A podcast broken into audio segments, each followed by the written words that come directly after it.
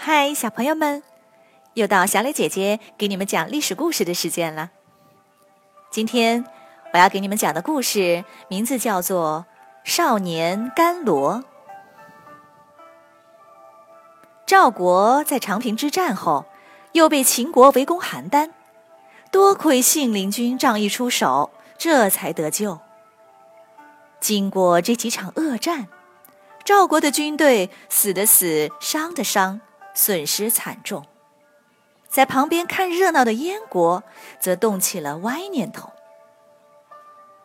燕国经过打探，知道赵国兵力不多，就向赵国发起了进攻。赵国再次启用将军廉颇，以五分之一的兵力打败了燕军，并乘胜追击，包围了燕国首都，逼得燕国割让了好几座城。这才退兵。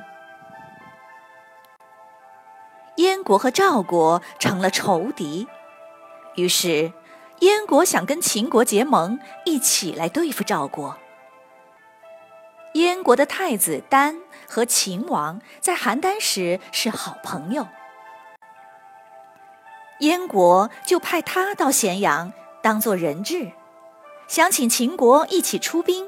联手给赵国一点颜色瞧瞧。吕不韦很高兴，他打算派张唐去燕国，负责协调两国的事。谁知张唐连连摇头，死活不去。他说：“以前我率兵攻打过赵国，他们正在悬赏抓我呢。去燕国非得经过赵国不可，我岂不是去送死？”吕不韦说了半天也没用，闷闷不乐地回到家里。吕不韦的家里养了很多门客，恰好有个门客的儿子叫做甘罗，今年十二岁，正在院子里玩儿，看见了就问吕不韦为什么不开心。吕不韦叹着气把事情说了一遍。甘罗说。要不让我去劝劝他吧。吕不韦又好气又好笑，说：“我亲自去劝都不行，你一个毛头孩子玩什么玩？”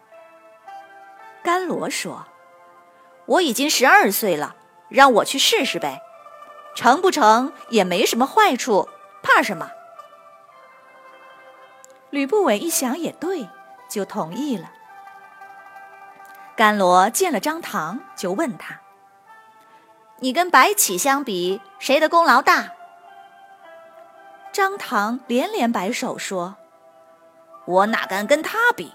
白起当将军几十年，战无不胜，是数一数二的大功臣，我连他一半也不如啊。”甘罗又问：“现在的相国吕不韦跟范雎相比，谁的权势更大？”张唐回答说：“当然是吕不韦的权势大，他不但是相国，还是秦王的重父，连秦王都要听他的。”甘罗说：“当年范雎请白起出战，白起不肯，结果被赶出咸阳，走了不到十里就被杀了。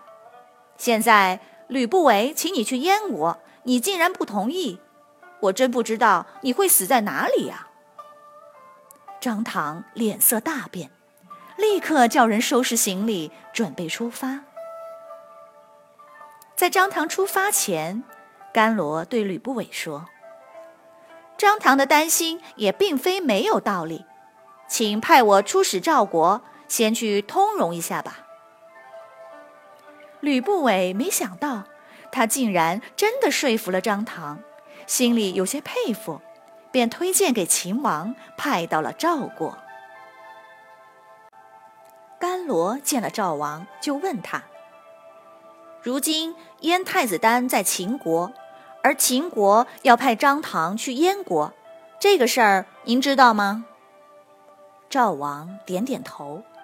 甘罗接着说：“这说明燕国相信秦国，秦国也相信燕国。”两国这就要结盟了，这对你可不是个好消息啊！赵王又点点头。秦国跟燕国结盟，不过是想要河间的五座城扩大些地盘。你不如把这五座城干脆送给秦国，这样的话，我们就跟燕国彻底断绝关系。以赵国的力量对付燕国，占领他几十座城也是轻松的事。赵王想了想，觉得有道理，就同意了。甘罗带着五个城的地图回到秦国，秦王很高兴。封他为上卿，张唐也不用去燕国了。随后，赵国放心大胆地向燕国发起进攻，占领了不少地盘。这个燕国本来想要占点便宜的，没想到反而亏大了。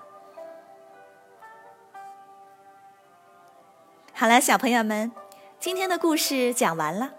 你来说一说，如果你是赵王，你会同意甘铎的建议，给秦国五座城吗？为什么呢？欢迎你们进入公众号，用语音来回答。好了，小朋友们，那我们下个故事再会。